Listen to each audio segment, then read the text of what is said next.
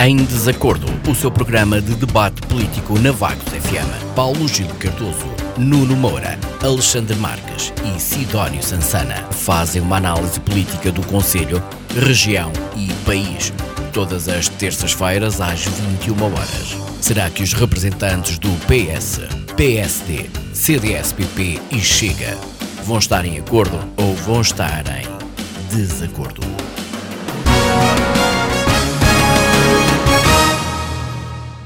Muito boa noite, bem-vindos a mais um Em Desacordo aqui na Vagos FM. Hoje comigo tenho já a Sidónio Sansana do Chega e Nuno Moura do PSD. O Alexandre não vai participar nesta edição por motivos pessoais, tem um exame na universidade e uh, Carla Gouveia deve entrar a qualquer momento. Portanto, vamos começar o programa. Uh, hoje vamos falar uh, do programa de apoio à esterilização de animais de companhia em Vagos, que vai estar disponível para os municípios usufruírem ao longo de todo o ano de 2023. Vamos falar também do início do procedimento de alteração do Regulamento de Resíduos Urbanos e de Limpeza Pública de Vagos, é este o novo nome deste documento, e ainda da transferência de competências na área da ação social ou do facto dela ter sido recusada até dia 3 de abril deste ano. Uh, vamos começar com o primeiro tema, entretanto, começamos com a, a, a declaração do Sidónio e depois uh, passamos ao Nuno. Entretanto, se a Carla entrar, uh, terá a oportunidade também de intervir. Vamos falar então deste programa de apoio à esterilização, que normalmente tem sido desenvolvido uh, nos meses eh, entre o, o verão entre o final do verão e o Natal um, e que uh, não tem tido uh, muito, muita afluência da população. No entanto, uh, é uma situação que preocupa o Conselho, é o aumento do número de animais errantes e do abandono, inclusive, dos animais pela população. Sidónio, este pode ser um passo ainda uh, melhor e maior uh, nesta questão, neste, nesta tentativa de resolver este problema, tendo em conta que, em vez de termos aqueles meses específicos para a esterilização, as, as pessoas podem usufruir deste, deste, deste serviço durante todo o ano e, e com um benefício, não é? Um, muito boa noite, Sara. Boa noite aos colegas de painel, ao auditório da Bagos FM. Uh, bom, um, há aqui qualquer coisa de, de, estranho que não consigo entender em relação a este programa.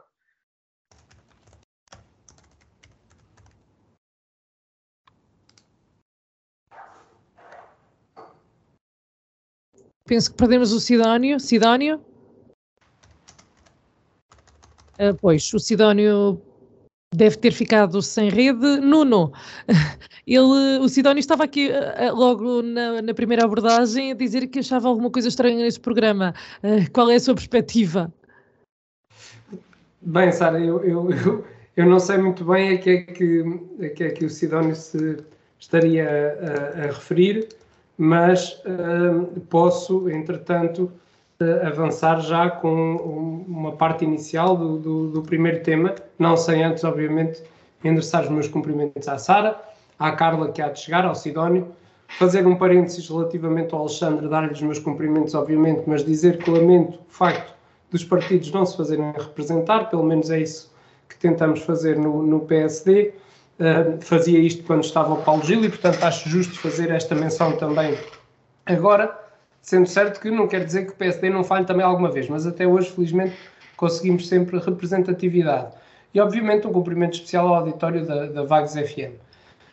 Relativamente ao, ao, à esterilização de animais de companhia ao longo de todo o ano de 2023, um, eu, eu, queria dizer que este ponto, que foi uma, um ponto da ordem de trabalhos da última reunião da Câmara Municipal e que foi aprovado por unanimidade, posso dizer que no seguimento do programa de apoio à esterilização de animais de companhia que tem vindo a acontecer nos períodos finais dos últimos anos, o que é agora entendido é que o mesmo deverá ser alargado para todo o ano 2023, não tendo lugar apenas num determinado período limitado de tempo.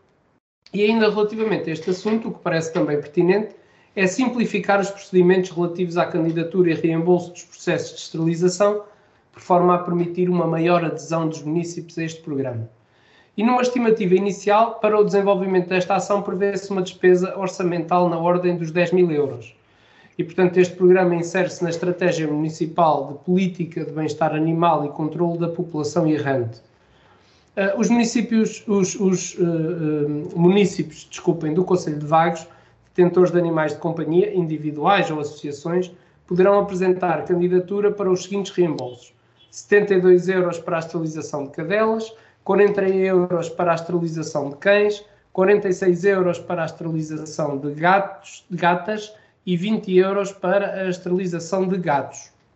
Uh, e no seguimento do que já tem vindo a ser feito pelo Gabinete Veterinário Municipal, um, existe ainda a possibilidade de candidaturas para comparticipação total da esterilização de animais de companhia por parte de agregados familiares com comprovada carência económica, uh, reconhecida pela Junta de Freguesia da, da área de residência.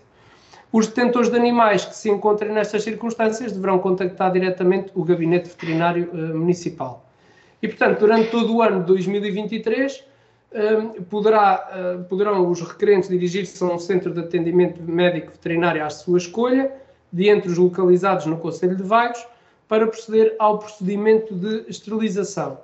No prazo de cinco dias após a intervenção cirúrgica, os municípios devem submeter a sua candidatura através do e-mail helena.souza.cm-vagos.pt ou então presencialmente eh, na Câmara Municipal de Vagos, junto ao balcão de atendimento cidadão, fazendo-se acompanhar da seguinte documentação obrigatória: o formulário de candidatura, o comprovativo de residência do detentor do animal no Conselho de Vagos, por exemplo, a fatura da luz ou da água, o comprovativo de identificação eletrónica e registro atualizado no Sistema de Informação de Animais de Companhia com data anterior à data da cirurgia, cópia do boletim sanitário com vacina antirrábica válida com data anterior à data da cirurgia, obrigatória apenas no, apenas no caso dos cães, e com informação relativa à espécie, sexo e peso do animal. O comprovativo de registro e licença na junta de freguesia da área da residência, obrigatório apenas no caso de cães, a declaração um, da, da, da, do sistema de informação de animais de companhia emitida pelo médico veterinário responsável pela esterilização com a data de realização e com o tipo de esterilização, uh, financiado pelo município de Vagos, deve estar selecionado, a fatura e recibo do procedimento realizado, comprovativo do IBAN e, em conclusão, uma iniciativa que beneficia o bem-estar animal e o controle da população errante, obviamente beneficiando com isto também os municípios uh, do nosso Conselho. Mas Nuno, considera que, tirando a teoria, considera que esta é efetivamente aqui uma, uma medida que pode ajudar pelo menos a reduzir os abandonos? Rosário, eu volto à mesma questão. Para mim, os abandonos hum, devem ser tratados de uma forma diferente, ou seja, as pessoas deviam ser responsabilizadas pelos abandonos dos animais. Uh, porque acho que essa não é a solução. Ou mesmo quem tenha um animal e não o queira ter, que se dirija a um centro, que fale com a veterinária municipal, uh, de forma a arranjar a solução sem ser abandonar o animal na rua que depois mais tarde terá que ser recolhido e esse será um processo muito, muito complicado e que acaba por denegrir a imagem não só do Conselho, do próprio município que sem ter culpa acaba por não ter condições para albergar todos os animais uh, abandonados. Agora, obviamente que este tipo de iniciativas ajudam a, a que essa população errante não aumente, não é? Porque se os animais estão esterilizados não vão procriar e, portanto, é, é uma ajuda significativa, porque nós vemos todos os dias cães abandonados que, entretanto, já têm uma ninhada de mais uh, cães e isso, obviamente, faz crescer a população errante de animais no Conselho de Vagos e noutros conselhos, porque, obviamente, este não é um problema do Conselho de Vagos, é um problema que eu diria nacional e até mundial. Muito obrigado, Nuno. Uh, olá, Carla, boa noite, mas uh, ainda não vai ser a sua vez de intervir. Tínhamos perdido o sinal aqui do Sidónio. O Sidónio está de volta. Uh, Sidónio, estava a dizer na sua intervenção inicial que uh, havia alguma coisa estranha neste, neste processo e eu gostava de saber o que é. uh, sim, eu, eu, não sei bem onde é que fiquei, porque fiquei sem internet de repente. Um, vou correr o risco um bocado de me repetir porque o programa em si eh, parece-me que pode resolver o problema pontual de algum proprietário de animais que queira efetivamente fazer a esterilização do seu animal. Eh, eu estava a dizer que também não percebo bem se a medida é interessante, porque é que ela vai ser executada em 2023 e depois 2024 e seguinte já não será necessária, portanto deve haver aqui uma questão orçamental misturada. Mas aquilo que me causa estranheza, e penso que não será tão linear fazer esta relação, é quando depois se associa esta medida a um eventual controle dos animais errantes. Eu não percebo como é que isto pode ser atingido, a menos que se assuma que a maior parte dos proprietários de animais, quando fazem a sua esterilização, já estão a pensar abandoná-los. Eu penso que uma coisa não terá grande influência na outra, infelizmente. Né? Para o problema dos animais errantes, que esse sim é um problema grave, eh, vamos ter que arranjar outras soluções, mas penso que não será por aqui. Não, não vejo realmente eh, essa possível regulação. E, realmente. Eh, desculpe interromper, Sidónio, mas é que nas anteriores campanhas, e, e, eu deduzo que esta seja idêntica, as associações de, de animais também se poderiam candidatar a, a estas esterilizações. Portanto, eu deduzo que seja por aí. Essa, essa, essa é outra questão que eu realmente tinha, tinha equacionado. É que se esta medida para além de ser aplicada a proprietários individuais, vamos dizer assim, eh, se também puder ser estendida uh, aos animais errantes que já por aí andam, eventualmente àqueles que estão no canil, aí sim uh, tem, tem um grande interesse. É? Mas tal como foi apresentada a questão, com todas aquelas burocracias a serem executadas pelos proprietários, não dava a entender que fosse esse o, o objetivo prioritário da medida. Mas por aí, sim senhor, se for, se for possível legalmente fazer isso, e se for esse o interesse da, da aplicação de medida, aí concordo que já possa haver uh, alguma ligação possível entre o controle dos animais errantes e a execução desta medida. Mas realmente, como, como estava o Nuno a dizer, isto há uh, muita coisa envolvendo esta área de bem-estar animal que tem problemas de aplicação a nível local e a nível nacional, mas que são problemas que ocorrem derivados de, de um certo enquadramento. Eu, eu, já nem digo que seja da legislação, porque a própria legislação é, decorre de um enquadramento bastante peculiar que existe a nível nacional. Né? Eu, eu, gostava de aproveitar esta, esta notícia para chamar a atenção, por exemplo, que este fim de semana, nos últimos dias, uh, observamos uh, a ocorrência de uma manifestação a favor do bem-estar animal e que protestava um, pelo facto de determinada legislação ter sido considerada inconstitucional, eh, visando o bem-estar animal. E, portanto, esses manifestantes punham-se claramente do lado do bem-estar animal, ignorando as limitações constitucionais. E foi uma manifestação que realmente juntou bastante gente, eh, apoiada pelo IRA, portanto, o Grupo de Intervenção e Resgate Animal, um, e também, o que me chamou também a atenção, a atenção, para além do grande número de pessoas que estiveram envolvidas nessa iniciativa, é que o próprio IRA já propõe replicar estas medidas de, de combate e de defesa do bem-estar animal, por exemplo, durante uh, a futura, as futuras Jornadas Mundiais de Juventude que vão decorrer em Portugal, portanto, causando eventualmente algum dano à imagem do país. E este pessoal do IRA consegue ter uma ação, uma ação tão violenta como o próprio IRA genuíno, o Exército Republicano Irlandês. Portanto, enquanto continuarmos a ter este grupo a atuar, enquanto continuarmos a ter um, um partido com representação parlamentar como o, o PAN, a forçar este tipo de medidas que são demasiado uh, radicais, eu penso que vamos ter, vamos continuar a ter muitos problemas neste setor, com aplicações de leis que parecem um bocado bizarras e de difícil implementação por vezes. Muito obrigado. Muito obrigado, Sidónia. Carla, agora sim, boa noite. Um, estamos a falar aqui do, do, da abertura da campanha de esterilização de animais de companhia em vagos ao longo de todo o ano e não só naqueles meses específicos. Uh, Pergunto-lhe qual é que é a sua perspectiva efetivamente relativamente a esta situação, uh, tendo em conta que as últimas edições podem não ter sido, uh, não ter tido o sucesso que se calhar era esperado pela outra aqui, por exemplo. Boa noite, Sara. Eu espero que me esteja a ouvir. Estamos... Já, já, sim. No meu computador, de repente, quando o, o Sansana disse que o IRA é um grupo de, de violento, o meu computador começou-se a passar. Eu acho que realmente o IRA tem uma, é de uma violência que me afetou aqui o meu sistema informático de, de repente, que isto ficou meio estranho. Boa noite, antes de mais. peço desculpa pelo meu atraso. Uh, foi por causa de motivos profissionais, trabalhei até mais tarde e vim a correr.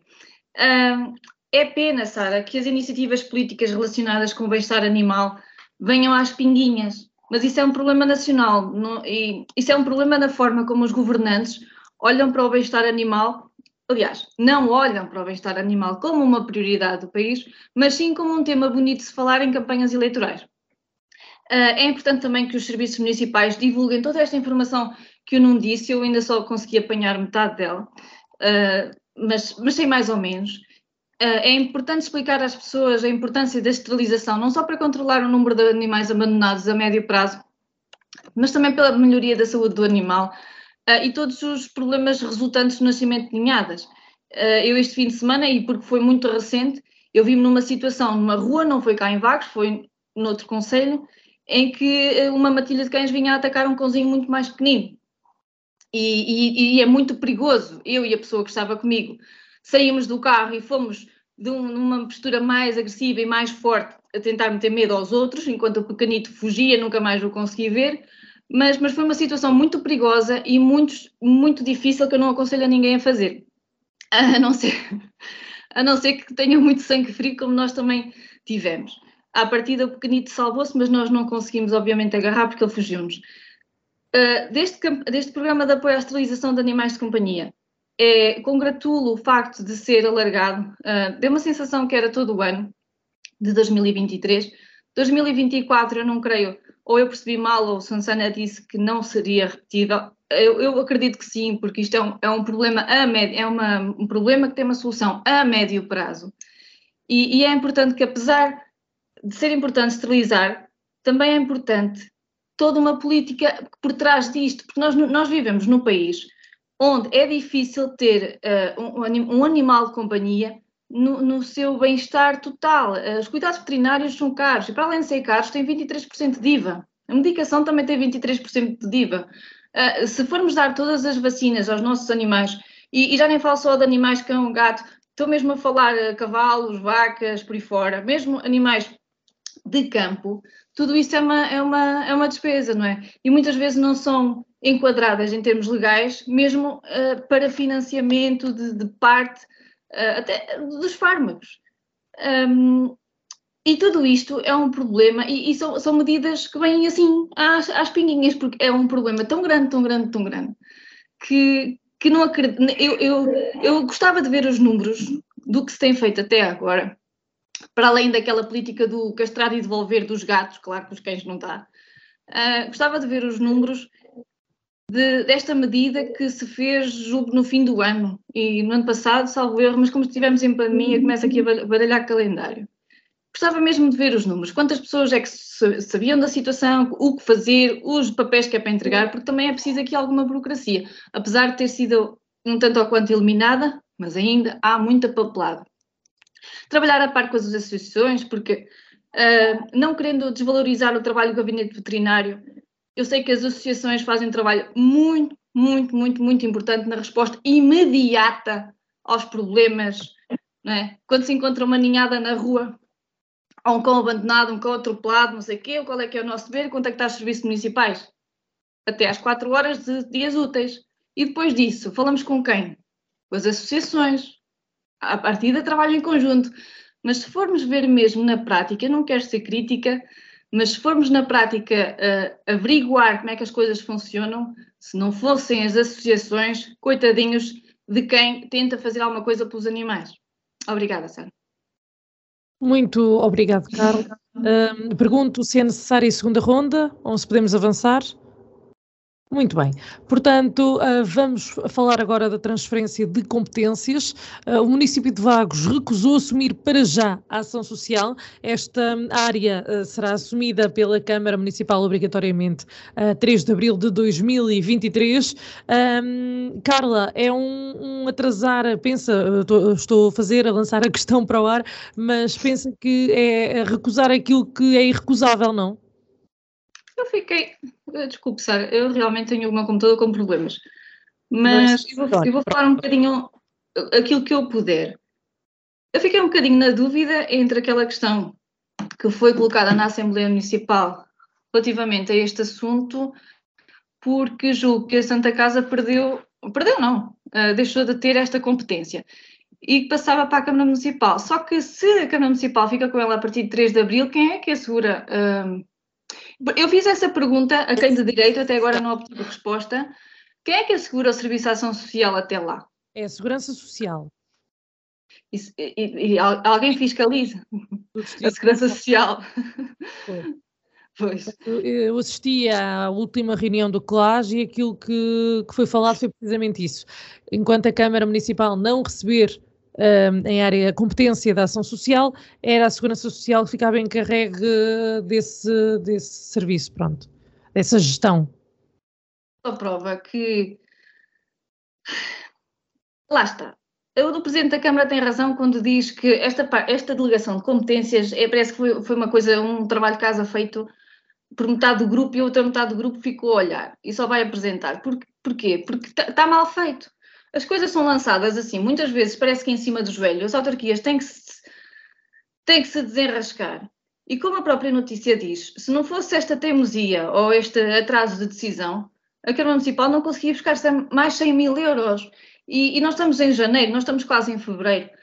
Se as coisas forem feitas, planeadas, programadas, orçamentadas, tudo com rigor e com competência, tanto da parte do Ministério como da parte das autarquias, se houvesse.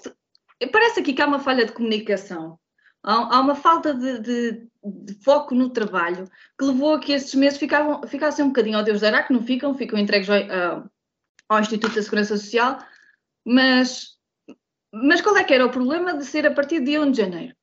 O problema é que ninguém trabalhou em condições a começar pela parte do Ministério e do próprio Governo, estou a falar contra o meu partido, mas tanto faz, tenho que ser sincera, que, que manda fazer as coisas, mas não as planeia como deve ser e, e, leva a estas situações em que não se consegue, no terreno, que tudo funcione plenamente.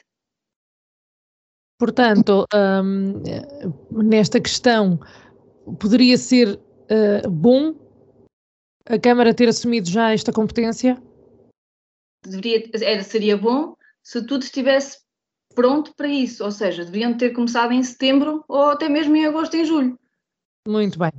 A Câmara garante estar eh, preparada para receber a competência logo a partir do dia 3. Portanto, Nuno, temos aqui uh, duras críticas ao, ao, Governo e à forma como esta transferência de competência está a ser feita pela Carla e do seu lado, ou melhor, do lado do PSD.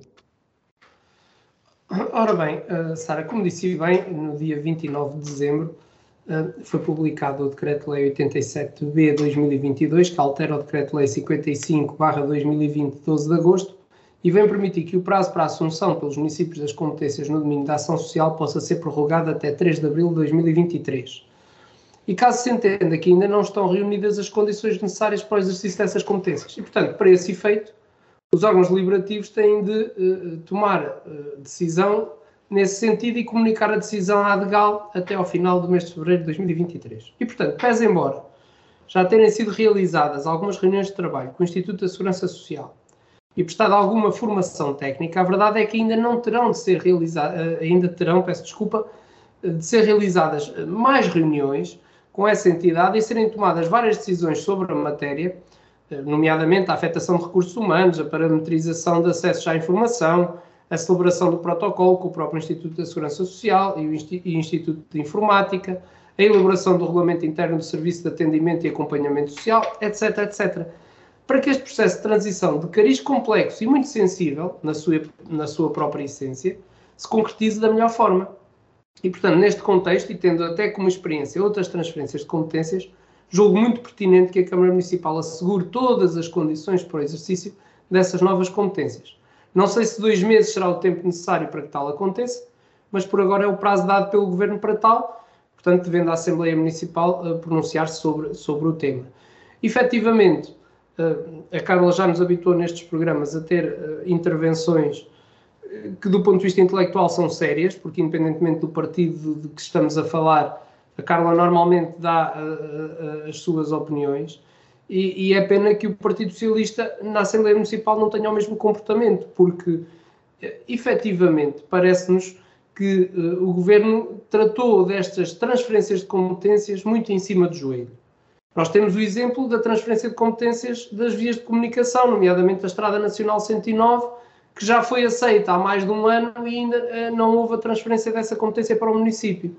Depois temos a legislação, mas que não prevê o pacote financeiro correspectivo e, portanto, o município, ou melhor, o governo, não pode querer que os municípios se substituam ao governo uh, para que o governo saia bem no meio desta charada toda, estando o dinheiro a sair dos próprios municípios e isso depois, obviamente, acarreta que obras necessárias não sejam feitas porque o dinheiro está a ser desviado para outras vias que devia ser o próprio Estado a, a assumir. E, portanto, parece-me que o município de Vagos tem estado muito bem nestas decisões e com a maior das cautelas, e assim deve continuar, portanto, não vejo que haja aqui grande novidade relativamente a esta competência. Muito bem. Sidónio, para si também não é novidade? Ah, não, aliás, eh, eu começo por relembrar a, a posição que assumimos anteriormente né, na Assembleia Municipal, de que entendemos a posição do, do Executivo Municipal em recusar até agora transferência de competências para o município, eh, se efetivamente não são disponibilizadas as verbas necessárias, as necessárias contrapartidas financeiras, portanto, à gestão municipal do setor. Entendemos que assim seja.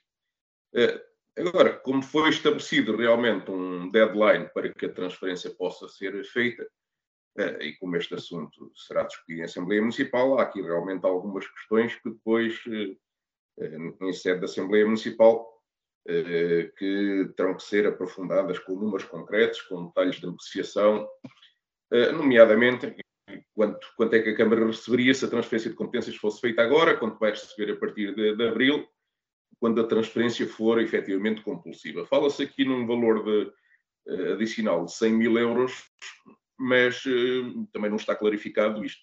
Tal como está, não me diz muito, porque não se percebe se esta verba é recebida em um mês ou numa década. Não, sei efetivamente em que período de tempo é que esta verba será suposto ser recebida, e portanto isso é essencial para eu também poder perceber se, o, se este adicional eh, é interessante do ponto de vista financeiro para justificar eh, a, a transferência ou não.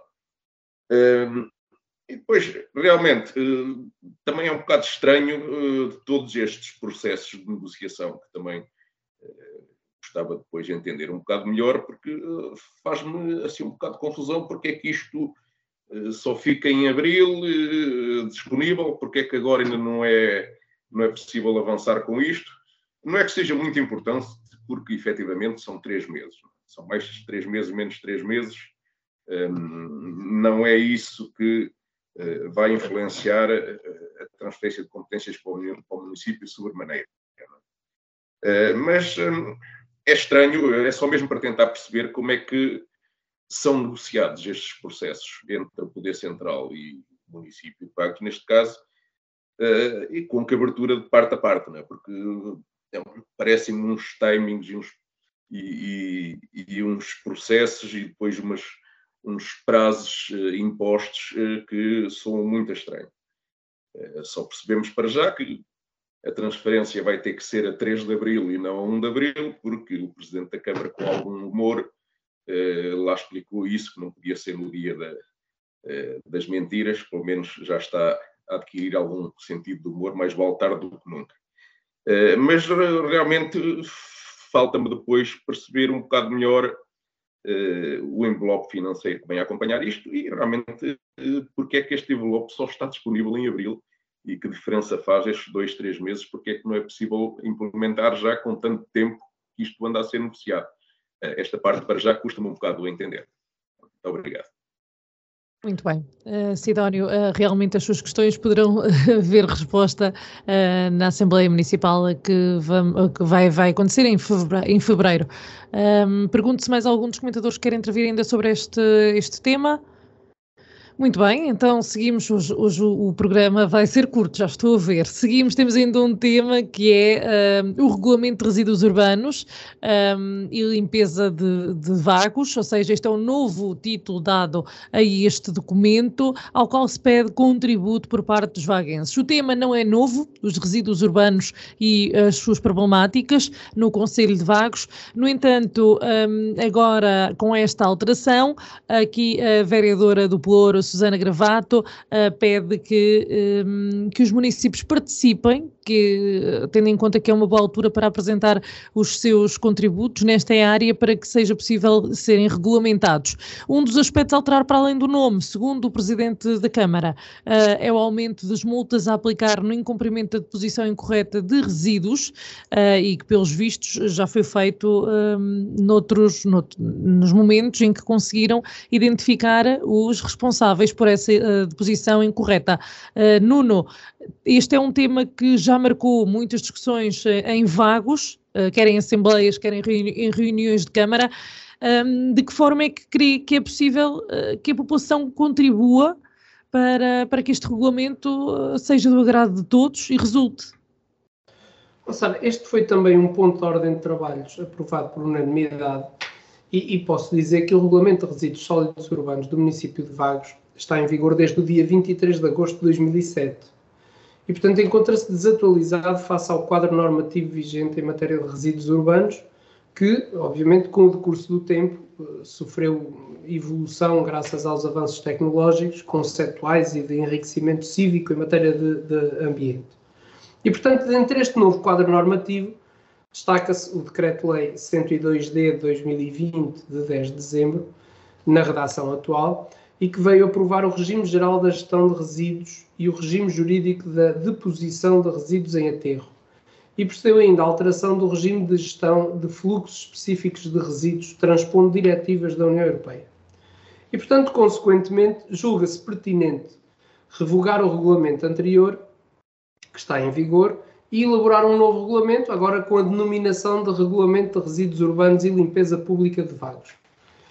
E, e, neste contexto, o que foi proposto à Câmara Municipal foi o seguinte: primeiro, que nos termos e para os efeitos do disposto no número 1 do artigo 98 do Código de Procedimento Administrativo, um, seja dado início ao procedimento de elaboração do regulamento, que para esse efeito possam constituir-se como interessados no procedimento todos aqueles que tenham essa legitimidade, que seja feita a publicação da iniciativa procedimental, designadamente no sítio institucional do município, devendo os interessados constituir-se como tal no procedimento no prazo de 20 dias úteis contados da data da publicação, com vista a poderem apresentar os seus contributos sobre o regulamento, remetendo-os para o núcleo do ambiente da Câmara Municipal de Vagos, através do formulário que será disponibilizado para o efeito no site institucional da autarquia, que para quem tiver dúvidas é www.cm-vagos.pt.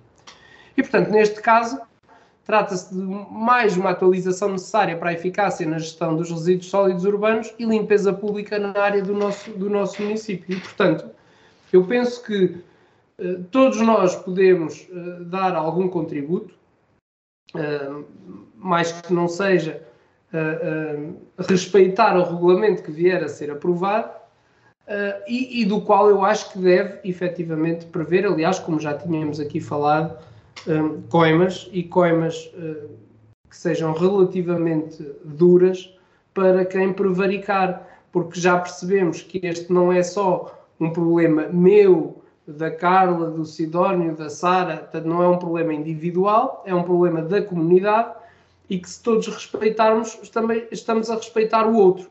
E, portanto, eu, eu penso que é muito importante em primeiro lugar, que esteja regulamentado e bem regulamentado, e em segundo lugar, que as pessoas tenham conhecimento desse regulamento, tendo dado contributos para a sua elaboração ou não, no sentido de o respeitarem, porque respeitando o regulamento não fazem mais do que a sua obrigação e acabam por respeitar o outro. Muito bem. Uh, Sidónio, a mesma questão. Uh, portanto, de que forma é que, uh, sendo este um, um, problema de todos, de toda a comunidade, é que a Câmara conseguirá, captar a atenção dos municípios para ele, tendo em conta que muitas vezes só se manifestam quando os problemas lhes, lhes tocam? Sim, sobre o início do procedimento de alteração do regulamento de resíduos urbanos e limpeza pública de vagos, o que espero para já é que a alteração não se limita à mudança de nome. Uh, já aqui abordámos os problemas que existem por praticamente todo o Conselho relacionados com resíduos urbanos e limpeza pública e com alguma celeuma à mistura eh, por isso, o apelo da vereadora Susana Gravato, no sentido de serem apresentadas propostas de melhoria, deve ser aproveitada por quem tanto contestou e contesta o funcionamento do serviço. Eh, agradece por isso a correta divulgação, quer do, do site onde esta informação possa estar a ser disponibilizada e as sugestões a ser recolhidas, um e-mail para onde possam ser enviadas as sugestões também não seria mal pensado, Uh, agora, uh, o regulamento devia promover a melhoria da qualidade do serviço também, em primeiro lugar, antes das multas, uh, procurando dar resposta a questões concretas que, por exemplo, na minha visão, e a minha visão é apenas um dos prismas, porque sei que outras pessoas abordam outras questões diferentes, mas a meu, a meu ver, em certas zonas do Conselho há um claro desajustamento do serviço a, a fatores sazonais ou a picos de produção de resíduos. E, portanto, eh, era importante que o regulamento e que estas alterações dessem alguma resposta a estas questões concretas no sentido da melhoria do serviço. Agora, a alteração do regulamento deve ser algo mais do que aplicar multas por incumprimento. Eh, eu compreendo que há situações que são de uma gravidade extrema e que as multas têm que estar lá previstas, eh, mas, para mim, por exemplo, uma alteração do regulamento não pode ir no sentido de aplicar multas ao munícipe que coloca as garrafas de vidro no contentor de lixo comum, porque tem que se deslocar vários quilómetros para aceder ao vidrão mais próximo.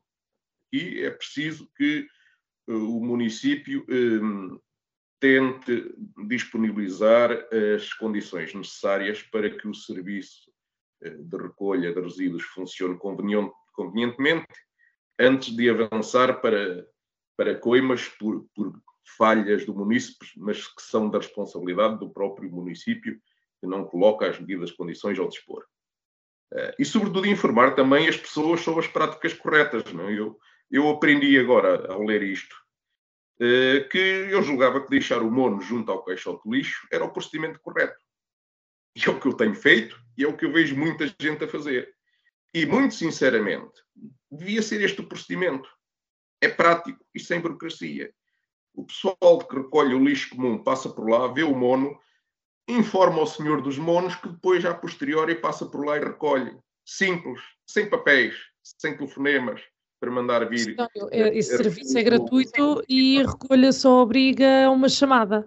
Não... É, sim, lá está. Já, já, temos, já temos mais, mais, mais, mais um pequeno, uma pequena burocracia, na minha ótica. Pronto. Mas não acha é, que é idêntico ser a pessoa que tem o mono em casa a ligar e ser o, o, ou ser o trabalhador do, de recolha do lixo a ligar e a esperar que vá lá o responsável pelos monos? É, sim, é, é, é praticamente quase o mesmo procedimento da parte de quem recolhe os monos, Aqui apenas é a, a obrigação de, que, de, quem avisa, que, que, por um lado pode ser um outro funcionário que já está aqui, eu sei que é uma empresa diferente e que pode gerar alguma confusão, eh, mas que pode transmitir essa informação e ou obrigar o cidadão a estar a fazer uma chamada em alturas que até não lhe sejam convenientes para, para disputar o serviço. Pronto. Mas é, é um exemplo de algo que eu não vejo inconveniente em funcionar desta maneira e que muita gente julga que este pode ser o procedimento correto. Eu assumo que eu também fazia isso. Um, a justificação que o Presidente da Câmara apresentou no áudio sobre o abandono indivíduo de monos um, acaba por ser um bocado pidesco, né? Portanto, aquela e tal, havia lá um papel que dizia que era o mono. Uh, eu, sobre isto, a sugestão que eu fazia aos vaguenses era o seguinte: da próxima vez que abandonarem o mono num local claramente indevido, Uh, deixei lá um papel a informar que o mono pertence ao Dr. Silvério Galado. Muito obrigado. Muito obrigado, Sidónio. Uh, Carla, este é um tema sensível. Sim, é, é, é sensível, não é sensível. É, é, eu não quero, já uma vez numa Assembleia Municipal, no, este é outro, outro mandato, já foi mandato de 2013, 2017, um, Eu não queria chamar preguiçosas às pessoas, porque umas é por ser preguiçosas, outras é mesmo por causa daquela situação que Sansana esteve a dizer, da falta de. Do, o, o, não está bem distribuído. Eu posso dizer que num raio. A dizer, não vou estar a fazer metros porque eu não sou muito jeitosa com medidas, mas eu tenho que meter sempre a reciclagem no carro para ir levar ao ponto, ao ponto mais próximo. Mas existem aqui várias etapas Efeito pedagógico, já não sei quem é que tem paciência para estar com pedagogias, mas acredito que ainda há uma boa parte da população que não sabe uh, onde é que é cada coisa, mesmo os óleos, o, o, óleo usado que tem que ir para o leão, as pilhas, o, o eletro, os eletrodomésticos não usados. Há, há, há muitos serviços, mas há pessoas que também não conseguem fazer isso, são pessoas de mais idade, tenho a certeza que a maioria não faz essa separação.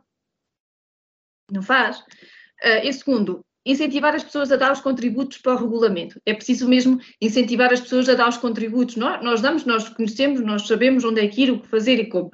Mas, da mesma forma que, que nos entregam na caixa de correio aquele, aquele folhetozinho que nós inscrevemos para receber, ou aquela revista enorme A4 que nós recebemos, que aquilo mais não era campanha eleitoral, a dizer o que é que foi, o que é que aconteceu eh, no, no nosso Conselho, toda a gente já sabe o que é que aconteceu, não sabe o que é que vai acontecer onde o Presidente da Câmara estava em quase todas as fotografias. Isso é desperdício. E essa revistinha tinha que ter coisas importantes, e isto é uma das coisas importantes que devia estar nessa revistinha paga por todos nós. Sensibilizar, pedagogia, já ninguém tem paciência. Incentivar as pessoas a dar contributos, sim, como avisar, nem que seja nas missas, avisar nas escolas, avisar nos institutos, avisar nos empregos, avisar as pessoas como fazer. E de maneira fácil, nem toda a gente tem internet. Uh, melhorar os serviços, Sansana tem, tem razão, melhorar os serviços, sim, porque há muita deficiência na, na, na oferta do serviço, há mais regras, há menos ecopontos, enfim. É importante também informar das consequências, porque as pessoas não levam muito a sério as consequências das coimas e das multas relativamente a este tema. Ninguém leva a sério. Eu nunca vi ninguém a ser multado. Eu, posso, eu uso muito o, o contentor de, de resíduo comum em frente ao Pingo Doce e posso dizer que aquilo está cheio de caixas de cartão. Alguém foi multado? Eu nunca vi, não acredito, porque se, se fosse multado, não estava lá todas as semanas, quase todos os dias, caixas de cartão a ocupar o, o, o, o contentor de resíduos, de resíduos comuns. Um, deixar ao pé do contentor, o Sansana deu uma, deu uma, uma disse uma coisa, uh, com, confidenciou que faz isso, muita gente faz isso, Sansana, muita gente, até porque há há monos ou, ou outras coisas que alguém mais necessitado pode passar e levar. Eu, por exemplo, eu confesso, eu sou das pessoas que roupas, calçados e coisas que até estejam em condições, eu não meto dentro daqueles contentores da roupa, não, porque eu não sei o destino daquilo.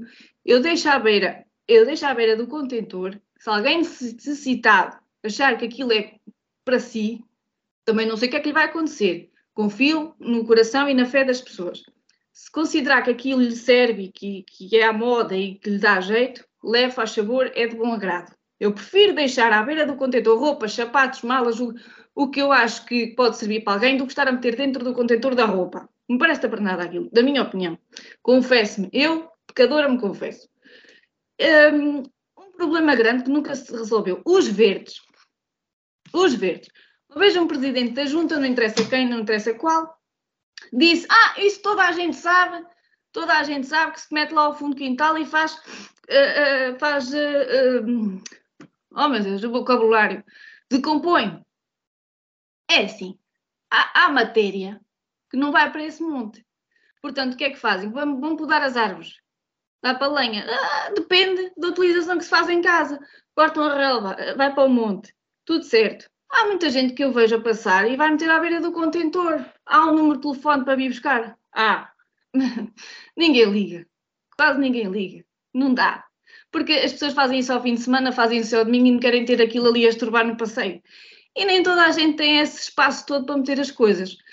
Uh, o serviço dos montes eu já liguei, sempre funcionou bem, não tenho nenhum, mesmo a nível pessoal como a nível profissional, já liguei para virem buscar montes, sempre funcionou, funcionou muito bem. Uh, agora, isto é, também é uma questão administrativa. É preciso sim atualizar o regulamento, mas é preciso envolver as pessoas nessa atualização. Eu espero mesmo, mesmo, mesmo, mesmo que incentivem as pessoas a dar contributos, porque o cidadão comum não percebe, não sabe, não sabe disto, não sabe do que estamos a falar, ou não, sabe, não é que não sabe do que estamos a falar, ou está, se calhar não está com muita atenção.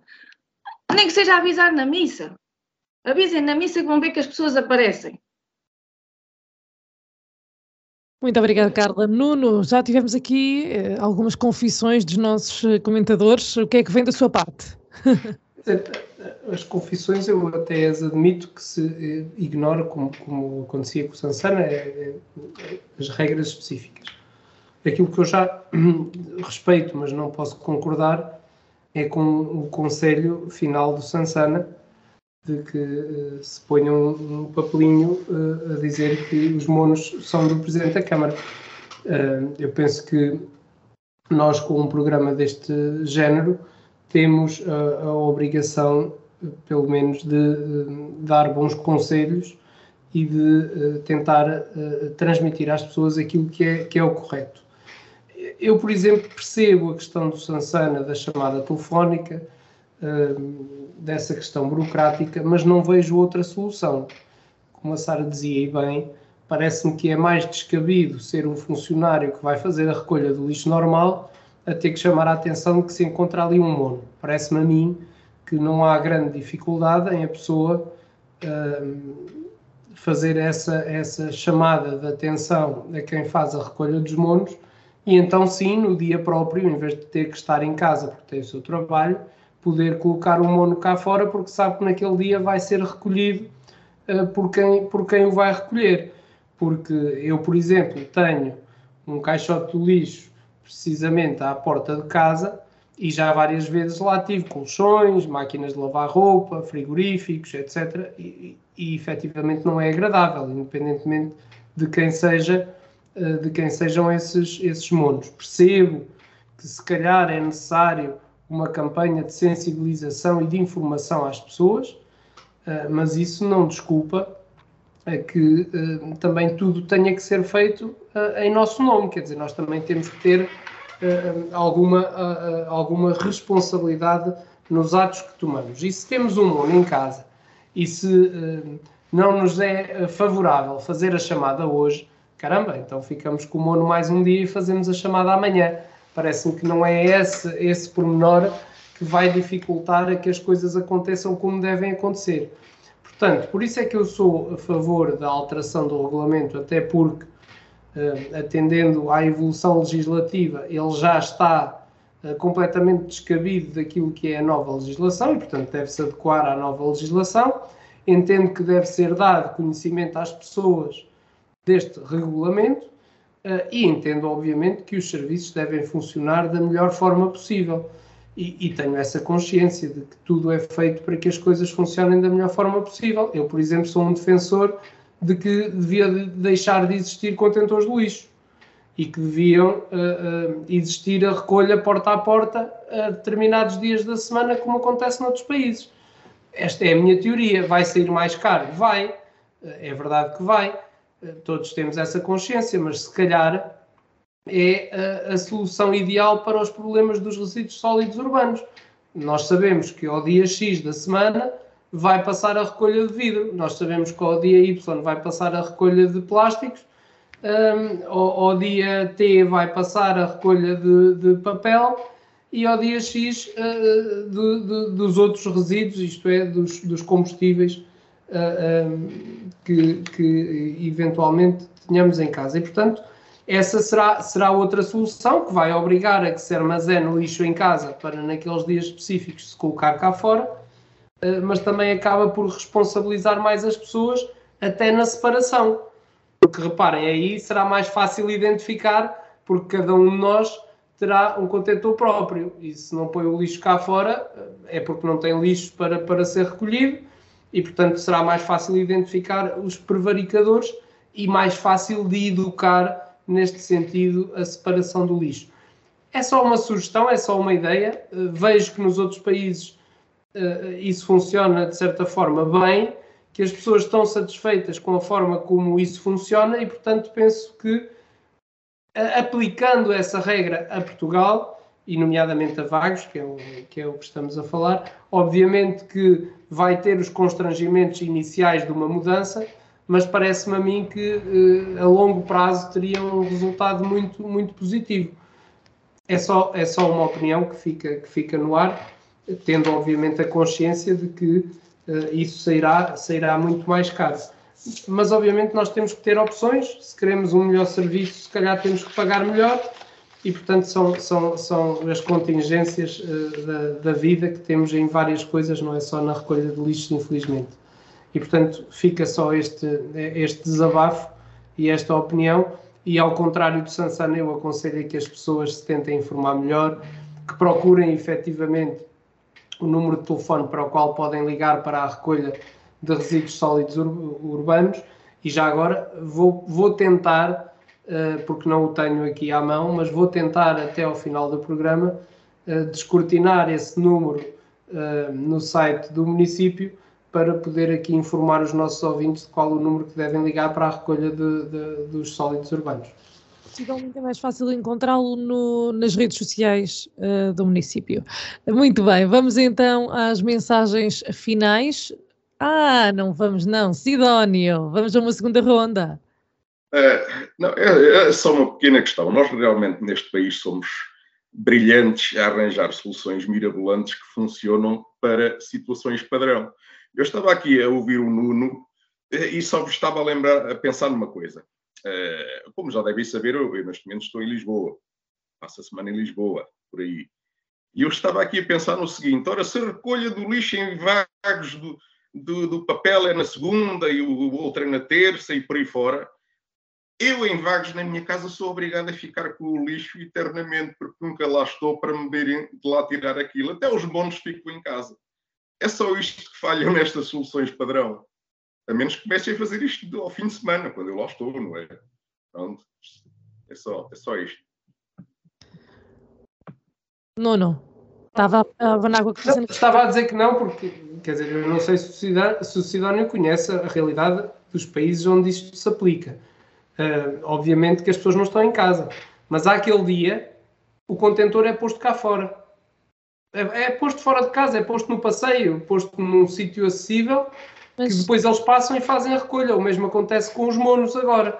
e já agora foi relativamente fácil encontrar o número Portanto, no próprio site do município aparece recolha de monos. E, portanto, diz aqui que a Câmara Municipal de Vagos disponibiliza o serviço de recolha de monos gratuitamente com pré-marcação. Para dar destino uh, certo aos monos uh, que têm em sua casa, o pedido deve ser efetuado junto da Ecoambiente. Uh, número verde é o 966 098 489 966-098-489, nos dias úteis das 9 às 13 e das 14 às 18. Eh, e por e-mail, uh, que pode ser enviado a qualquer hora do dia, e é vagos.ecoambiente.pt. Para quem também não tiver e-mail, tem outra solução, que é através do próprio site do município, uh, na área do ambiente, resíduos urbanos, recolha de monos, tem um formulário online que pode preencher e onde pode uh, pedir essa, essa, essa recolha. Portanto, tem estas três vias, número de telefone, e-mail e formulário.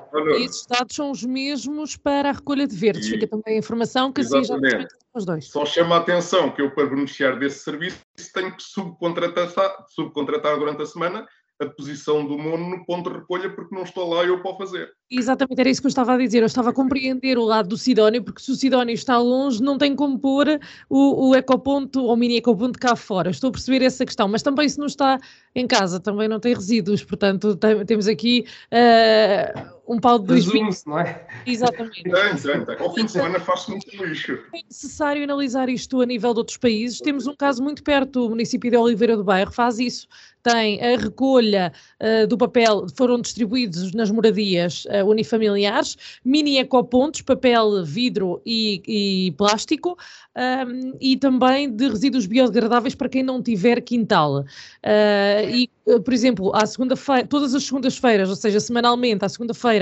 é colocado o mini ecoponto azul à porta e uh, passa uh, uma carrinha a, a, recolher os resíduos e deixa, deixa o ecoponto deitado para as pessoas saberem que já foi recolhido e para ele também não voar. À quarta-feira é o dia do plástico e à sexta, quinzenalmente, é o do vidro. Portanto, um, não é preciso ir muito longe para analisar esta questão. Tendo em conta. Oh, Sara, já agora deixa-me só dizer, eu é tenho familiares. falou também é que esta questão é no âmbito de um, um, de um apoio comunitário e que não sabemos como é que será depois, no, tendo em conta os custos elevados que isto levará, não sabemos se este município continuará ou não a fazer este tipo de serviços. Oh, Sara, desculpe-me, estava eu a dizer que eh, a realidade que conheço, e conheço bem, é dos Estados Unidos, onde tenho familiares, onde, onde já tive a oportunidade de lá estar algumas vezes, e efetivamente onde às vezes acontece aquilo que está a acontecer agora ao Sansana, que é está lá os pais e, os dois filhos, às vezes um está em, em, férias em Portugal e o que acontece é que os filhos têm que ir à casa do pai colocar o lixo cá fora que ficou da semana anterior. Uh, obviamente que o Sansana também compreende que o caso dele é um caso excepcional, embora excepcional para muita gente, porque há muitos professores e o governo ainda não resolveu o problema dos professores, que eu espero uh, que seja resolvido em breve, porque parece que o Sr. Ministro da Educação está a trabalhar nesse sentido e se os professores começarem a ser colocados mais perto da sua área de residência, a Sansana também terá o seu problema resolvido, penso eu. Muito bem, vamos então às mensagens finais. Sidónio, volto a começar por si. O que é que traz hoje? Ora, era precisamente para aí que eu ia. Uh, vou dar resposta a uma questão que me tem sido colocada frequentemente nas últimas semanas, que é porque é que um professor militante do Chega, e há alguns assim, não adere em princípio à greve? São três razões. Eh, primeiro, quando o presidente STOP, sindicato, supostamente todos os professores, vem afirmar publicamente que são todos bem-vindos nesta luta, menos o Chega, este é um primeiro motivo para um militante do Chega não aderir a greves promovidas por um senhor que usa a luta dos professores para se autopromover politicamente e que comete um pecado a FENPROF já anda a cometer há décadas, que é viver da promiscuidade entre política e sindicalismo.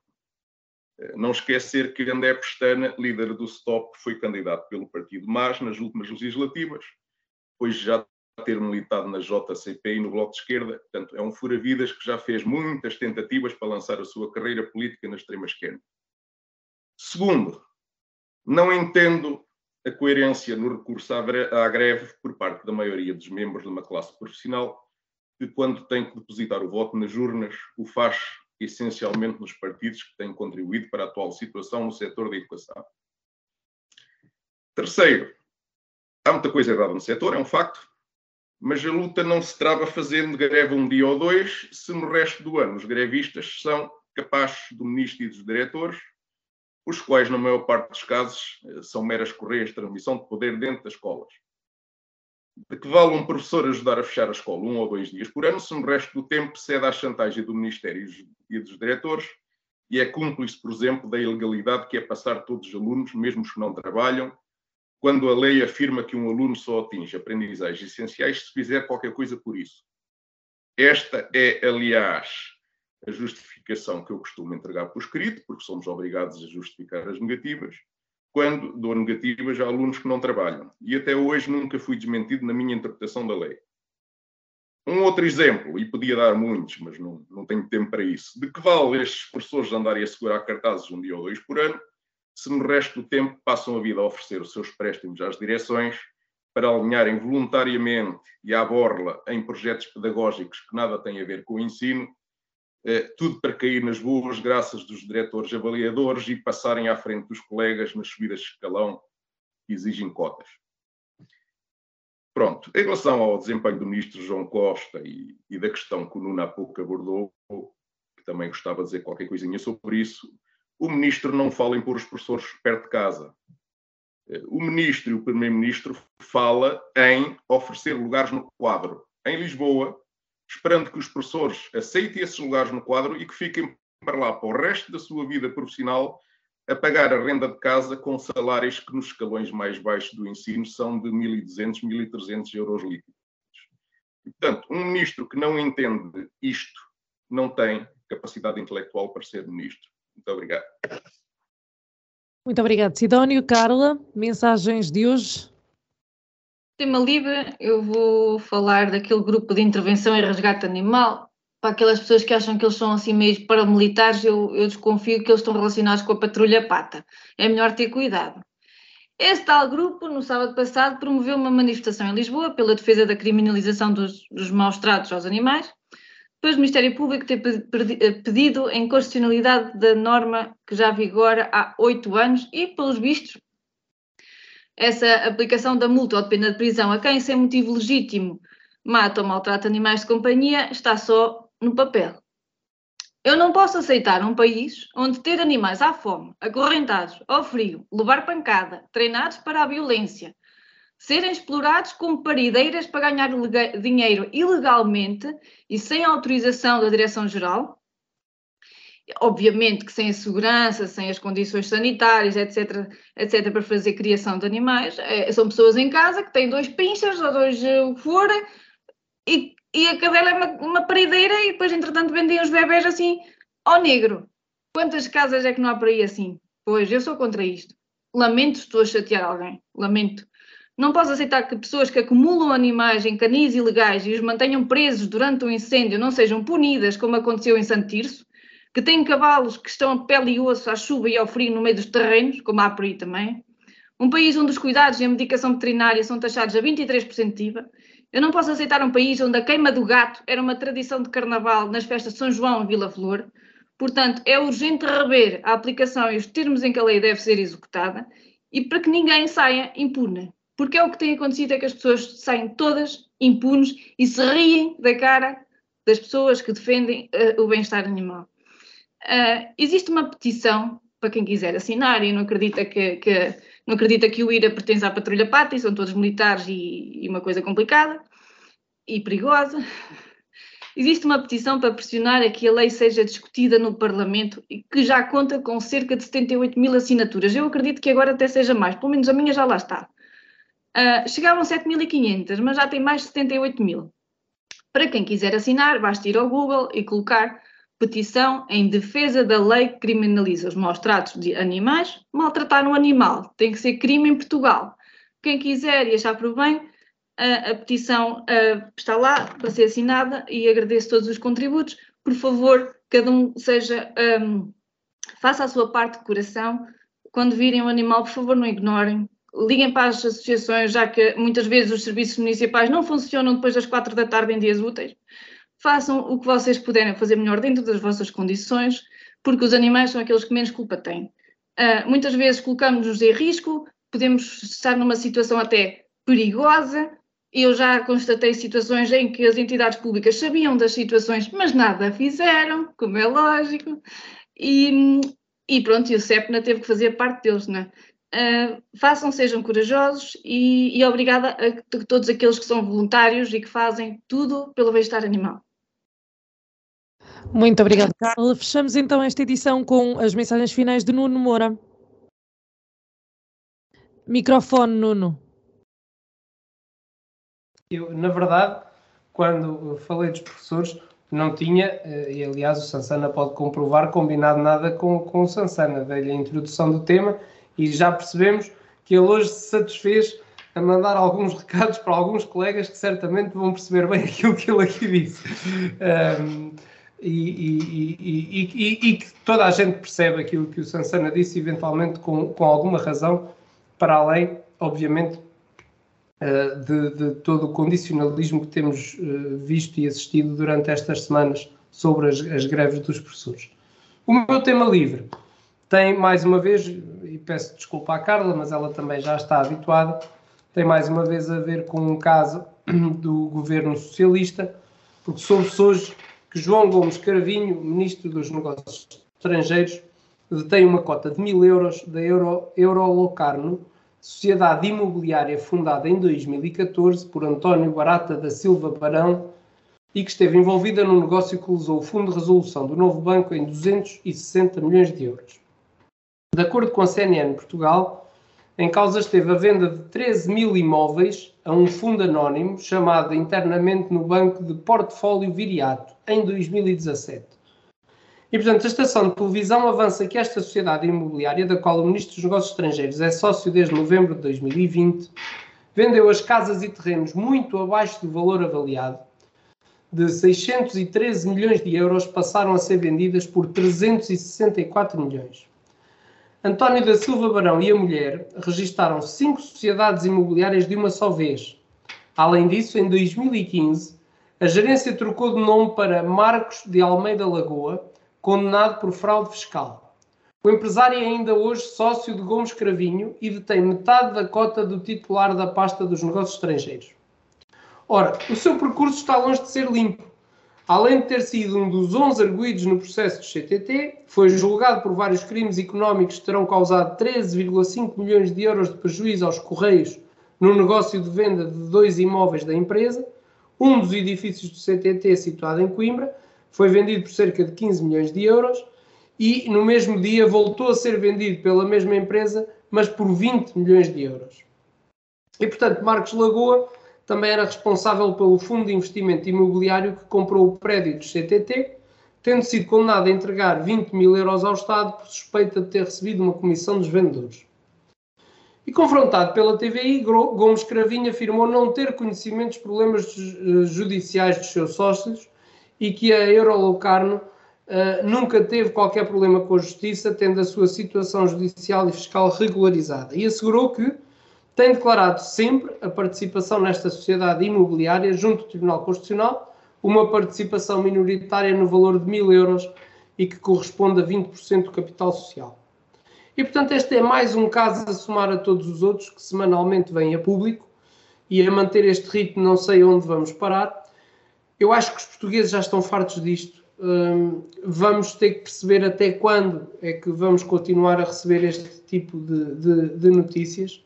E, muito sinceramente, para quem como nós, eh, e como nós eu penso que aqui falo pelos, pelos três, eh, porque agora aqui estamos, hum, tem alguma ligação à política, sente-se sinceramente desconfortável e, e, e, e sente-se triste e até envergonhado com estes sucessivos casos, independentemente da cor política ou partidária de onde eles advêm.